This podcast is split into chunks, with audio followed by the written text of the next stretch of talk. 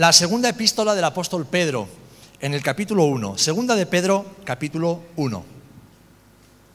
Y vamos a ir al versículo 19.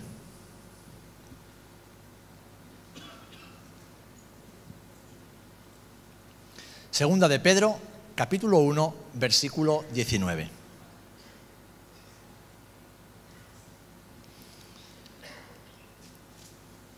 Dice así la palabra del Señor. Tenemos también la palabra profética más segura, a la cual hacéis bien en estar atentos como a una antorcha que alumbra el lugar oscuro, hasta que el día esclarezca y el lucero de la mañana salga en nuestros corazones.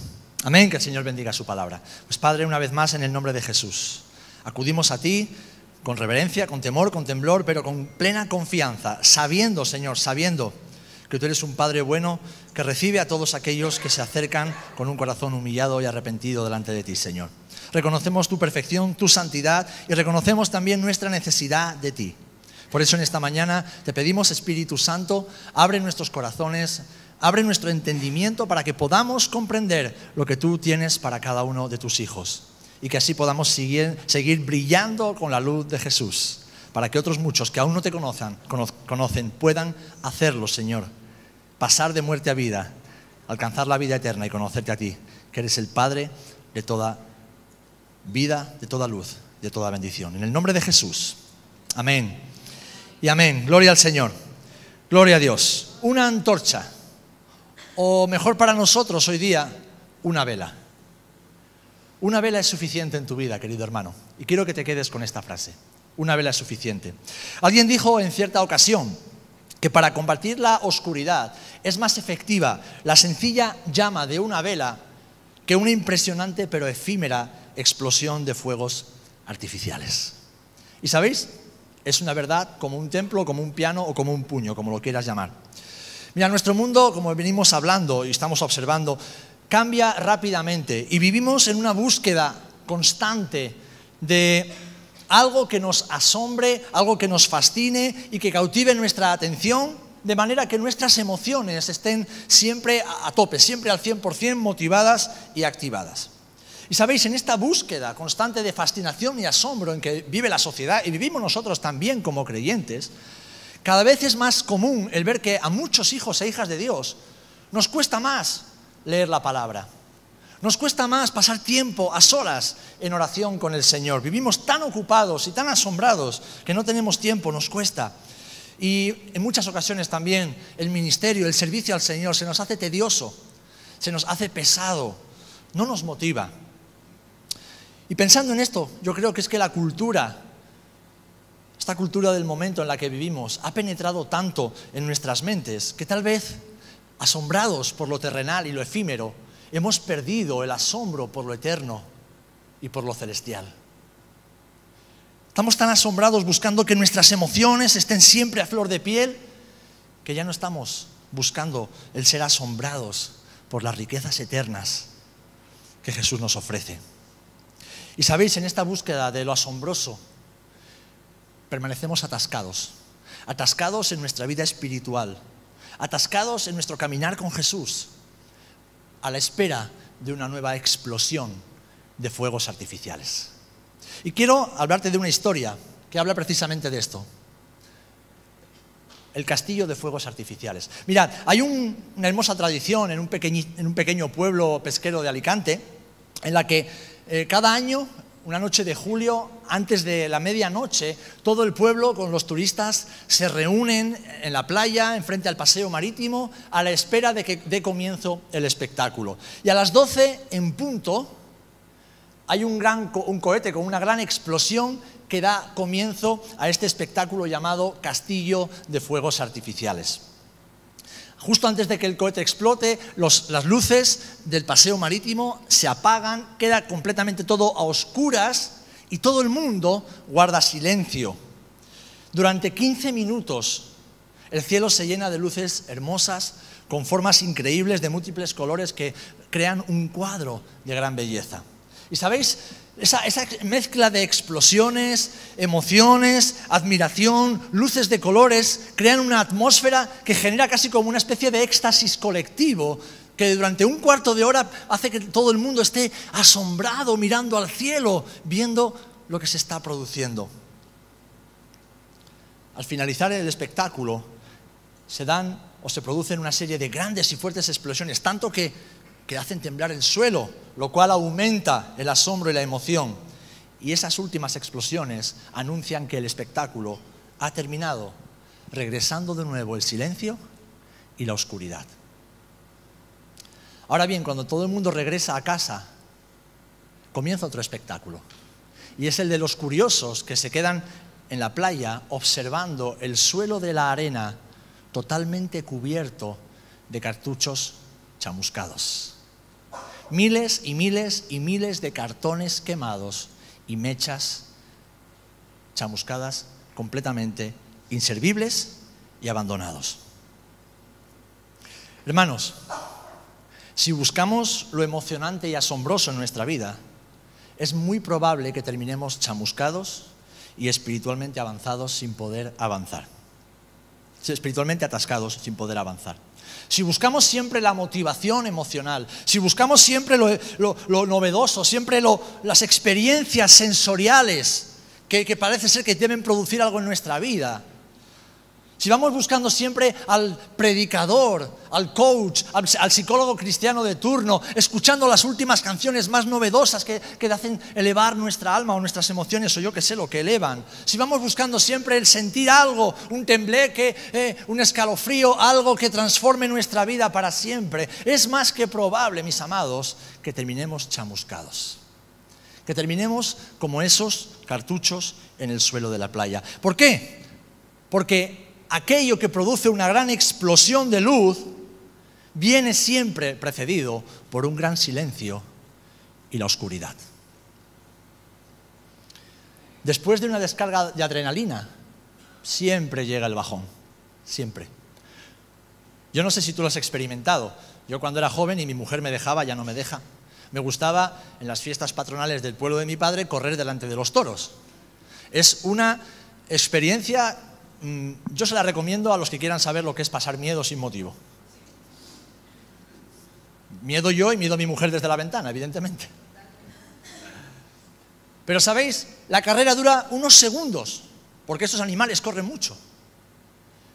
Pero son unos segundos donde de repente todos los sentidos se activan, donde la adrenalina se dispara en nuestro cuerpo y donde tienes que correr, no solamente intentando que el toro no te alcance, sino evitando a los demás corredores que van saltando, se van empujando, se agarran. Tienes que estar atento a cientos de estímulos que en pocos segundos hacen que la adrenalina se dispare.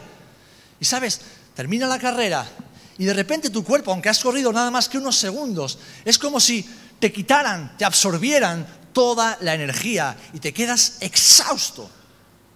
De repente te duelen las articulaciones, te duelen músculos que no sabías que existían pero que están en tu cuerpo. Te puede llegar a doler la cabeza, la boca se te ha secado completamente, no te queda saliva, parece que tienes hormigón armado en lugar de saliva en la boca. Se te irritan los ojos. ¿Por qué? Porque la descarga de adrenalina es tan grande, la emoción es tan grande, el asombro que uno vive en ese momento es tan grande que que arrasa con todo dentro de tu propio cuerpo y te deja sin energía. Después de una gran emoción, de un gran asombro, siempre llega el bajón, siempre viene el silencio y la oscuridad. Pero Jesús le dijo a sus discípulos, fíjate, Mateo 24, 35, el cielo y la tierra pasarán, pero mis palabras no pasarán. Queridos hermanos, mira, la cultura, la moda, las tradiciones, y hablo también de tradiciones cristianas. Vienen y se van. Todo lo que hay en esta tierra viene y como viene, pasado un tiempo se va. Pero Dios y su palabra permanecen para siempre. ¿Cuántos decimos amén? Todo en esta vida, por muy asombroso y emocionante que parezca, es efímero y también en lo que hacemos muchas veces para el Señor la emoción del ministerio, el éxito o supuesto éxito en el ministerio, todo absolutamente es efímero. El éxito laboral, profesional es efímero, incluso a veces el éxito familiar es efímero, porque la tragedia puede llegar en cualquier momento en nuestro hogar. Todo es efímero. Por lo que nunca debemos enfocarnos ni buscar satisfacción en ello. O al final acabaremos como los cartuchos quemados en la arena de la playa. Queridos hermanos, lo único que permanece para siempre es el Señor y su palabra. No desaparece, no varía, no cambia, no muda, no se transforma, no se adapta a la cultura del momento, a la moda del momento, a las costumbres y tradiciones del momento. No, no, no, no. La palabra de Dios es eterna, en esencia, en poder, en naturaleza y en autoridad. Amén. El rey David sabía esto. Y fíjate, hace ya tres mil años un hombre pudo decir y escribir en el Salmo 119, 93, jamás me olvidaré de tu palabra porque por ella me has vivificado. Así que esto me lleva a la siguiente reflexión, que es un desafío y a la vez una pregunta que debemos hacernos. ¿Asombrados o transformados? Eh, ¿Qué elegimos? ¿Elegimos lo que asombra o elegimos lo que transforma? En Marcos 11, del 12 al 14, leemos un acontecimiento muy interesante y a la vez instructivo. Marcos 11, versículo 12 en adelante, dice, al día siguiente, cuando salieron de Betania, Jesús sintió hambre. Al ver de lejos una higuera muy frondosa, se acercó a ella a ver si tenía fruto, pero encontró únicamente hojas, porque aún no era tiempo de higos. Entonces Jesús exclamó de forma que sus discípulos lo oyeran, que nunca jamás coma nadie fruto de ti. Mirad, Jesús iba hacia Jerusalén y tuvo hambre, como hombre tuvo hambre. Y entonces vio una higuera de lejos y dijo, wow, esa higuera me puede proporcionar lo que yo necesito para saciar mi hambre. La higuera, la frondosidad de las hojas de la higuera atrajo la atención de Jesús, pero no era tiempo de higos. Jesús seguramente lo sabía, pero al ver las hojas diría, bueno, me acercaré a la higuera. Y cuando Jesús se acerca, ve que no hay higos. Mirad, externamente esa higuera era asombrosa, hasta el maestro se acercó a ella. Externamente esa higuera llamaba la atención. Externamente esa higuera podía eh, parecer que iba a proporcionar lo que un ser humano necesitaba, pero solo externamente. Y su hipocresía le costó muy cara. Jesús maldijo esa higuera y esa higuera se secó. Al día siguiente volvieron los discípulos con Jesús, podéis seguir, leyendo la historia, y se asombraron al ver que lo que Jesús dijo se había cumplido. Ahora, ¿qué nos enseña esto? Porque el Señor quiere enseñarnos algo con esta historia. Bien, que aunque nos sintamos y el ser humano de forma natural se siente atraído por lo que llama la atención, por la belleza externa, por la exuberancia, lo talentoso y deslumbrante, aunque nos sintamos atraídos por todo esto, nunca debemos enfocarnos en lo que asombra, sino en lo que transforma. Te lo vuelvo a repetir, nunca te dejes asombrar por lo llamativo o lo externamente llamativo, por lo humanamente talentoso. Déjate asombrar por aquello que realmente transforma las vidas. ¿Y sabéis? Lo único que transforma, que alimenta, que cambia y que vivifica una vida es la palabra de Dios actuando en nosotros por medio del Espíritu Santo. Amén. Una emoción te hace sentir algo por un momento. Unas buenas palabras te pueden motivar durante un, tiempo de tu vida. Algo que, te, haga sentir bien, te, te puede ayudar en un instante. Pero solamente la palabra de Dios, solamente una palabra dicha por el Maestro, susurrada al oído por el Espíritu Santo, puede transformar nuestras vidas para siempre. Y eso fue lo que pasó el día que tú conociste a Jesús. Fíjate si puede transformar. Cada uno seguro que llegamos al Señor de una manera distinta. Nuestra historia es distinta, todos tenemos una historia distinta, pero un denominador común. Jesús se acercó a nosotros y por medio de su Espíritu Santo nos dijo, hey, yo te amo y quiero que estés toda la eternidad conmigo, pero tenemos un problema y tu problema es tu pecado. Tu pecado nos separa. Y en ese momento se cumplió lo que dice la palabra, que el Espíritu Santo nos redargulló y nos hizo entender que estábamos separados de Dios, que éramos pecadores y que no había nada que pudiéramos hacer para alcanzar la salvación.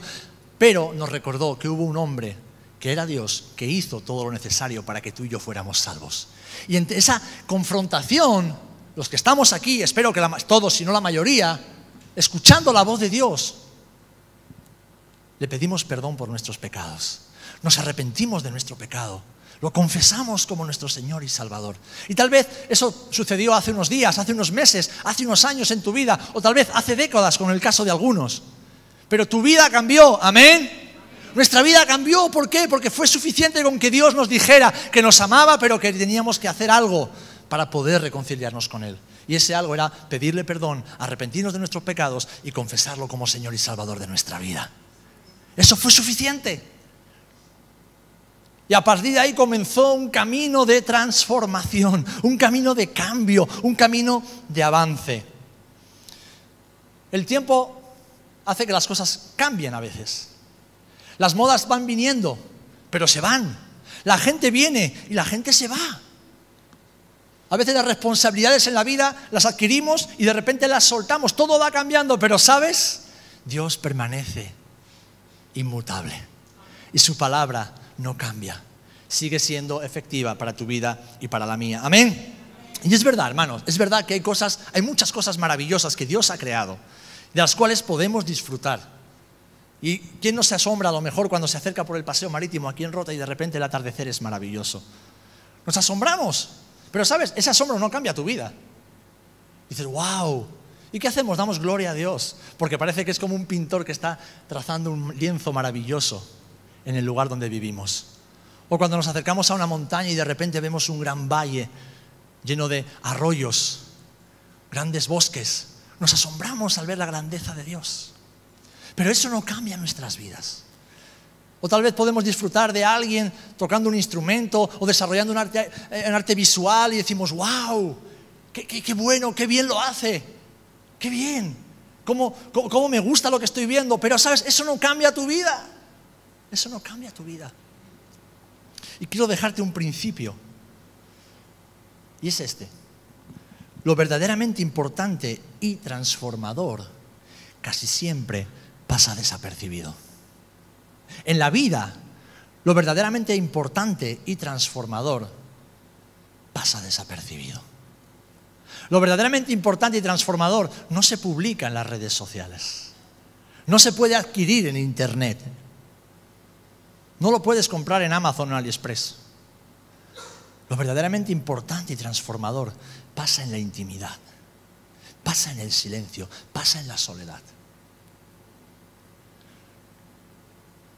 Seguro que más de una vez habéis observado que cuando Dios quiso hablar algo importante a alguno de sus hijos, ¿a dónde le llevó?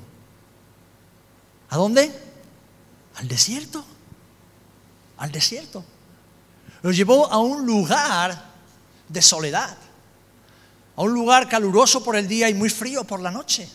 A un lugar donde dependían totalmente de Dios. Y las distracciones del mundo quedaban leja, lejos no molestaban. En esos lugares es donde pasa lo verdaderamente importante. ¿Sabéis? Lo verdaderamente importante y transformador, no lo que asombra, sino lo que transforma, es como una perla escondida esperando por alguien a que la encuentre. Y cuando la encuentra, wow, dice que lo vende todo para poder adquirir esa perla.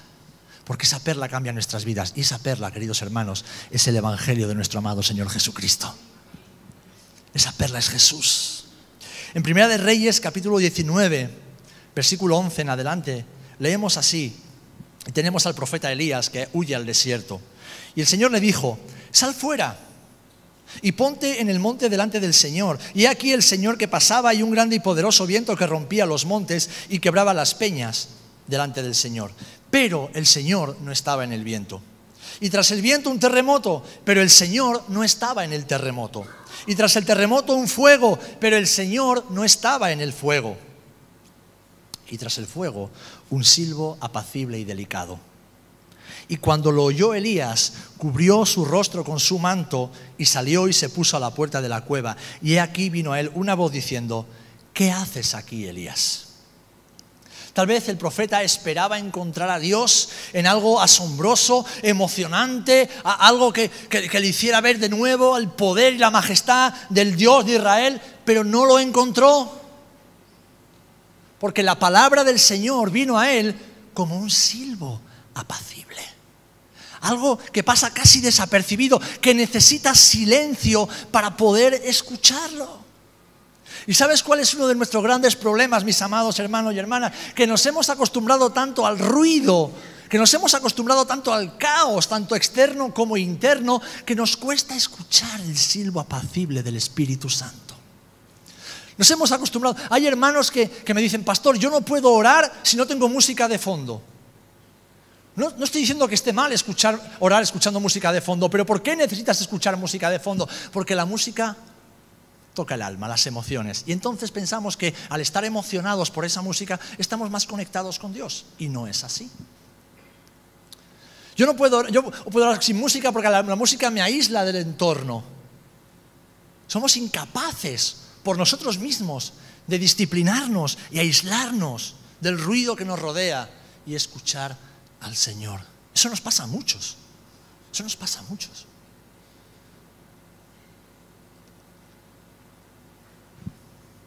Nos hemos acostumbrado a vivir estresados. Nos hemos acostumbrado a vivir con ansiedad. Esto no lo digo yo, lo dicen los expertos y lo puedes escuchar en los telediarios. Nos hemos acostumbrado a un ritmo de vida donde somos incapaces de bajar las pulsaciones y pararnos a escuchar. ¿Cuántas veces escucho, pastor, es que no tengo tiempo para orar? ¿Cómo no tienes tiempo para orar?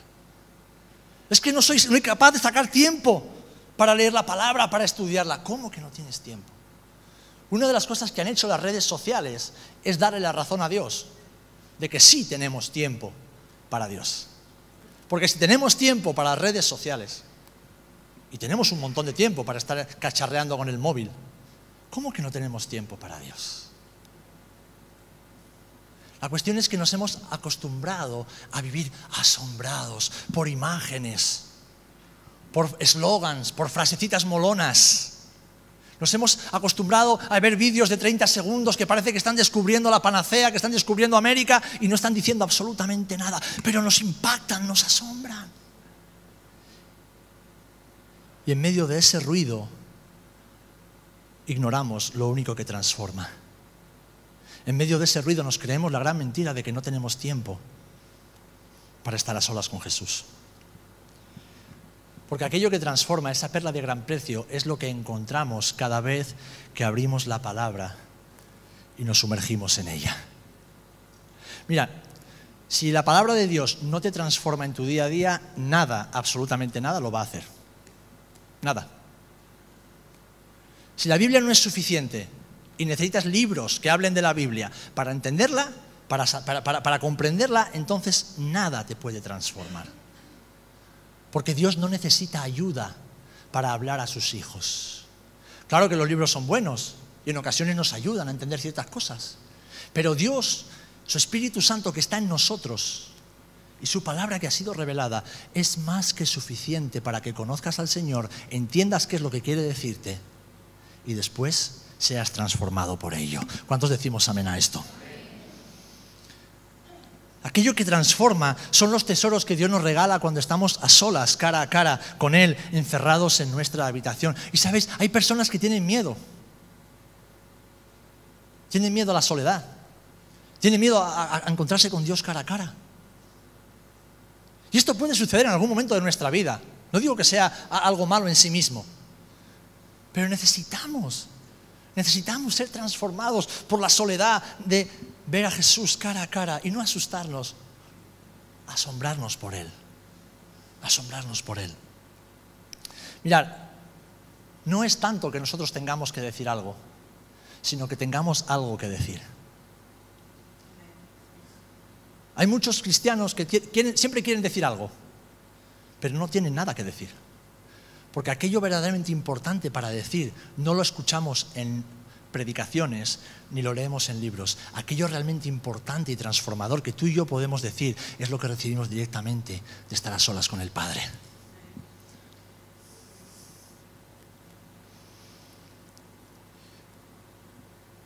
Eso que nos transforma son los abrazos que Dios le da a nuestra alma cuando nos postramos delante de Él y le adoramos. Y cuando lo hacemos especialmente en momentos de dificultad, en momentos de tristeza, en momentos donde lo hemos perdido todo, decidimos adorar a Dios como hizo el rey David. Y entonces el Espíritu Santo abraza nuestra alma y eso nos levanta y nos transforma para siempre.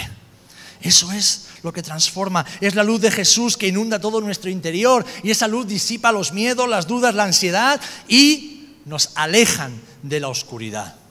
Una luz, queridos hermanos y hermanas, que debemos mantener encendida todos los días de nuestra vida. Y aquí quiero llegar al final de esta reflexión. Y quiero hablarte del poder de una vela encendida. Aquello que transforma pasa desapercibido y una vela tiene el poder suficiente como para transformar tu vida y la vida de aquellos que te rodean. Jesús les habló otra vez, Juan capítulo 8, versículo 12, y les dijo, todos conocéis este pasaje, yo soy la luz del mundo, el que me sigue no andará en tinieblas, sino que tendrá la luz de la vida. Sabéis, en medio de la más profunda oscuridad, una pequeña vela encendida es suficiente para disipar las tinieblas. Algo que a la luz del día no se ve y pasa desapercibido, durante la noche se convierte como en un faro para que los navegantes sepan por dónde ir y esquivar los escollos de la costa.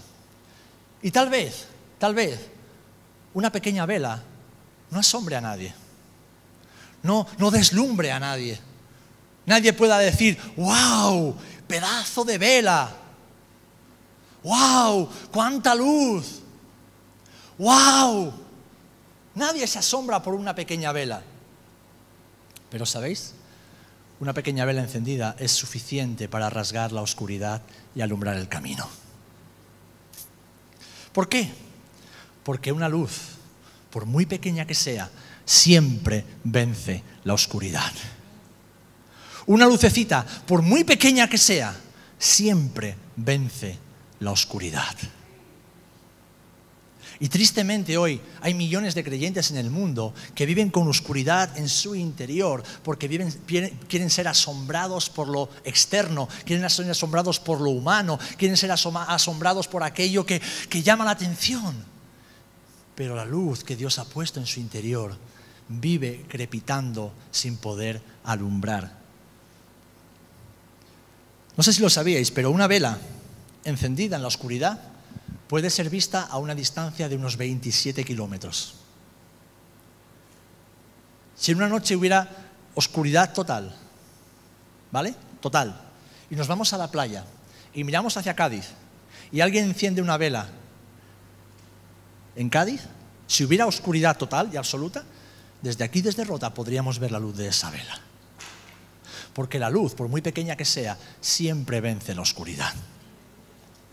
No importa lo oscura que sea la noche, no importa lo, profunda que sea la cueva donde nos encontramos, una pequeña vela encendida es suficiente para deshacer la oscuridad y mostrarnos el camino. Amén. Es como un faro que nos indica dónde está la costa, que nos hace ver los peligros para que nos alejemos y el barco no encalle.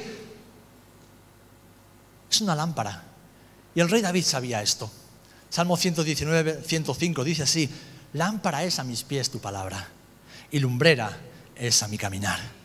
Lámpara es a mis pies tu palabra y lumbrera a mi caminar. Queridos hermanos, no necesitamos castillos de fuegos artificiales para avanzar en nuestra vida cristiana. No, mis amados, solo necesitamos tener nuestra vela encendida. Necesitamos que la vela que Jesús encendió en nuestro interior el día que lo conocimos se mantenga siempre encendida. Que podamos decir como el salmista en el Salmo 36, verso 9, porque contigo está el manantial de la vida, en tu luz veremos la luz. En la luz de Jesús, no en la luz de ningún hombre, no en la luz de ningún talento humano, no en la luz de nada que nosotros podamos crear con nuestras manos, solamente en aquel que es luz en su naturaleza y esencia. En tu luz veremos la luz. Así que, así que mis amados, el desafío que el Señor nos lanza en esta mañana, un día más, es que no nos dejemos asombrar por lo que alumbra unos pocos minutos, nos deslumbra con su belleza por un instante, con todo el ruido que hace. No te dejes asombrar por lo que hace ruido. Porque al final podrás terminar en oscuridad, en silencio y como un cartón chamuscado sobre la arena. Busca algo más profundo. Busca algo más profundo. Busca algo que transforme. Mi esposa y yo nunca escondemos el amor y la admiración que nos profesamos. Los que nos conocéis y compartís la vida con nosotros sabéis que yo le doy besitos, le digo cosas bonitas, eh, eh, le abrazo mucho. ¿Por qué? Porque no puedo esconder lo que siento por la persona a la que más amo en esta tierra.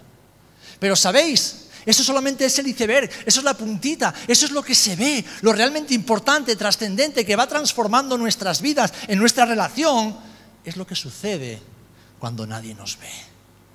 Es lo que hablamos, es lo que nos decimos cuando nadie nos escucha más que nosotros dos. Ni siquiera nuestros hijos pueden entrar ahí. Porque es algo entre el amado y la amada. Y eso es exactamente igual, pero elevado a la enésima potencia en nuestra relación con Jesús, en nuestra relación con el Espíritu Santo. Podemos hablar y podemos glorificar a Dios y podemos mostrar lo que Dios hace en nuestras vidas y eso da gloria al Señor y también puede animar a otros a que sigan a Jesús, ¿verdad? Pero lo importante, lo transformador, no pasa aquí en el culto. Lo transformador no, no sucede aquí. Los músicos no son llamados a asombrar al pueblo con sus dones, con sus capacidades, con sus talentos. No, los predicadores no somos llamados a mostrar toda nuestra oratoria, elocuencia y gran conocimiento bíblico. No. Nuestro llamado como predicadores es a ser fieles al Señor y a su palabra. Y el de los músicos a adorar a Dios y utilizar el don y el canto y los talentos que Dios les ha dado para exaltar al único que es digno de toda gloria y de toda honra y así unirse al canto del pueblo. Pero lo que transforma no son las notas bien tocadas, ni unas cuantas frases bien dichas. Lo que transforma es la unción que Dios derrama cuando ve adoración y alabanza en espíritu y en verdad. Es lo que Dios derrama cuando tú recibes la palabra que está siendo predicada, la abrazas para ti y dices, sí, Señor, es verdad, es verdad. Me he despistado buscando en otro lugar cuando en realidad lo tenía delante de mis ojos. Estaba en la mesita de noche con la que duermo todos los días. Estaba en la mesita del salón, que tristemente se queda cerrada durante días y a veces durante semanas. Estaba en ese lugar donde de rodillas podemos tocar el cielo. Hermanos, busquemos algo más profundo. Busquemos al Señor en su palabra, a través de la adoración, a través de la oración. Busquemos su presencia cada día, porque eso es lo único que mantendrá nuestra vela encendida. Sabes, tu vela encendida no la mantiene el ministerio, no lo mantiene que, sirvas al Señor en cualquiera de las áreas. Eso no mantiene tu vela encendida. Es más, la puede incluso apagar. Tu vela encendida no la mantiene el que vengas a la iglesia un día a la semana. Eso no mantiene tu vela encendida. Tu vela encendida no lo, mantiene el que escuches a grandes predicadores, todo el día escuchando podcast por internet o bien escuchando canciones súper chulas. Eso no mantiene tu vela encendida. Lo único que puede mantener tu vela encendida es una relación constante con el Espíritu Santo por medio de la oración. Es una relación íntima, personal, sencilla, sincera, pero profunda con la palabra del Señor. Es una relación con el Espíritu Santo que nos lleva a adorar a Dios en toda circunstancia y en todo momento. Eso es lo único que puede mantener nuestras velas encendidas. Y sabéis, vivimos rodeados de una gran oscuridad. Vivimos rodeados de una gran oscuridad.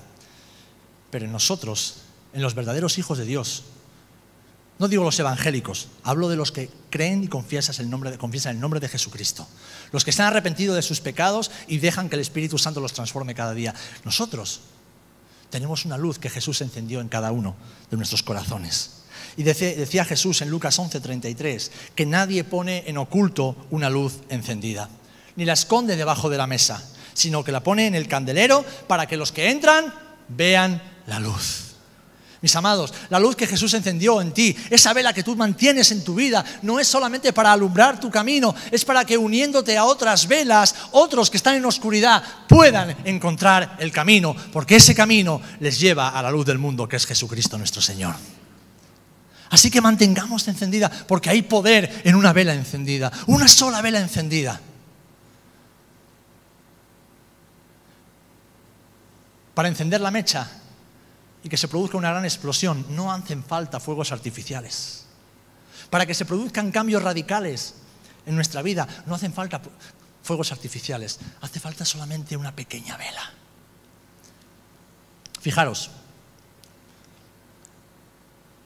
Jesús dijo que para que la semilla dé fruto, el grano tiene que morir. Y para nosotros como hijos de Dios, la cruz de Jesús, el martirio de Jesús en el Gólgota, es el acontecimiento más trascendente de la historia. Llevamos años hablando de Él, meditando sobre Él, aprendiendo de Él. Pero para la humanidad, en el momento en que Jesús estaba muriendo a las afueras de Jerusalén, colgado en un madero, eso pasó desapercibido. Eso solamente lo vieron los cuatro soldados que andaban por allá, los religiosos que incitaron a Pilato para que lo crucificara y los seguidores de Jesús. O sea, de los millones de personas que había en el mundo, solamente unos pocos estaban viendo a Jesús entregando su vida. Pasó inadvertido. No fue algo asombroso, fue algo que pasaba todos los días en Judea y en el Imperio Romano, que un malhechor fuera colgado de un madero por sus malas obras. No asombró a nadie. No asombró a nadie. Pero eso encendió una mecha. Eso encendió una mecha que lleva dos mil años transformando las vidas de miles de millones de personas.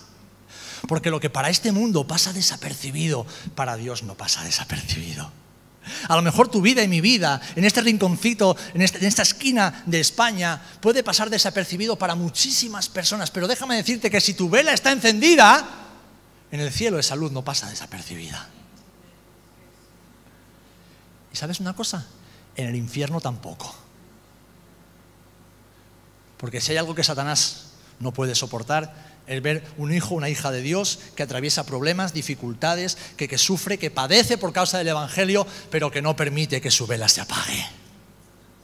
Porque una sola vela tiene mucho poder. Si es una vela que ha sido encendida por el fuego del Espíritu Santo. Amén. Así que mis amados hermanos, mis amados hermanos, Dejemos de buscar los castillos artificiales que nos ofrece este mundo y que a veces dentro de la iglesia también se nos ofrece para alcanzar una supuesta espiritualidad. No, dejemos de perseguir eso. Dejemos de perseguir eso. Busquemos lo que transforma y no lo que asombra. Y recordemos que la luz que Jesús ha encendido en ti es una poderosa vela que no solamente alumbra tu camino, sino que puede transformar también a otros. Amén. Y yo no quiero vivir atascado, mis hermanos. Yo no quiero ser un cartucho quemado en la orilla de la playa. Yo quiero ser una vela, aunque sea chiquitita, pero una vela encendida. Yo quiero ser una vela encendida. ¿Cuántos queréis ser una vela encendida? ¿Cuántos queréis tener esa luz ardiendo en vuestros corazones? ¿Cuántos queréis que esa luz pueda ser vista por todos los hombres? Y que Dios en su misericordia utilice esa luz para que otros puedan conocerle. Saben, la luz de una vela que otro tuvo encendida en un tiempo que trajo a ti a la luz del Evangelio. Te llevó a ti a los pies de Jesús. Pues ahora es tú esa vela que tiene que brillar para que otros vengan a Jesús. Amén. Hermanos, hermanas, amados, a los que os quiero, como no puedo expresar con palabras, una vela es suficiente. Una vela es suficiente. Así que no te dejes asombrar. Déjate transformar.